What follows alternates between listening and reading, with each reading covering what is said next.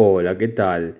Bienvenidos a todos a esta sección que se llama Diciendo que se siente, que ya forma parte de la familia Varados. Hoy en la voz de Liber Risoli, quien les habla.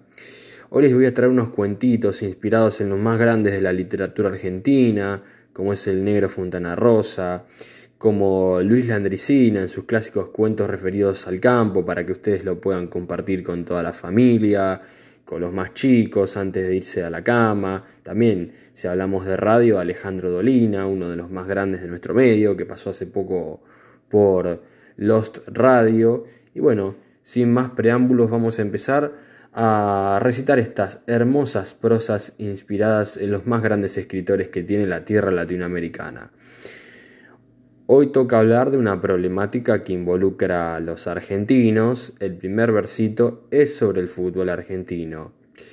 ¿Qué es lo que está pasando? Que ya no hay ningún partido bueno. ¿Será que a los jugadores les hicieron como Jonás y les sacaron un huevo? En la Copa Libertadores se vio la supremacía de los equipos brasileños por sobre los argentinos, pero hay un aspecto en el que no pueden superarnos que es en el juego aéreo. Ahí sí que no levantan vuelo. Muchos clubes no pueden comprar jugadores y tienen que recurrir a los juveniles. El que más chicos tiene en primera es Independiente. Ahí se nota que los apoyan fuertemente. Y sí, chicos, el Rojo es el, uno de los equipos con más chicos en la cantera del fútbol argentino, así que no tengan dudas. Moraleja, Llegar temprano a los entrenamientos es vital para alcanzar un buen rendimiento. Hay que ponerse el despertador para levantarse y llegar a tiempo. No hagan como Martín Benítez que se olvidó de ponerlo y se quedó dormido. Sí, Martín Benítez se quedó dormido, llegaba tarde a los entrenamientos. Vamos con el segundo versito, con el segundo cuentito de estas prosas para eh, leer un rato antes de irse a la cama. En septiembre tenemos dos días muy importantes, pero el que yo voy a destacar es el del estudiante. Todos pasamos por la escuela y conocimos muchas personas, nuevos compañeros, profesores, preceptores y distintas materias. Si te toca una buena profesora, hace buena letra y no la llenes de plasticola. Si te cuesta la materia, vas a tener que chupar algo más que las medias, pedirle al profe si podés darla oral. Mi momento favorito eran los actos escolares y los bailes. El que más me gustaba era el de los chicos bailando Michael Jackson.